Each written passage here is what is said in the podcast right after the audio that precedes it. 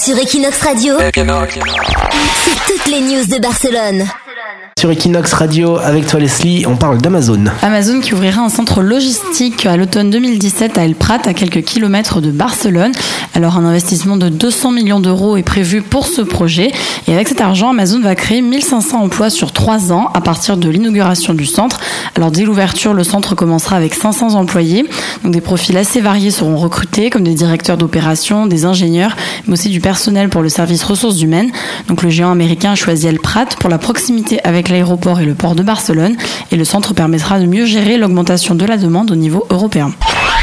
Sur Equinox Radio, c'est toutes les news de Barcelone.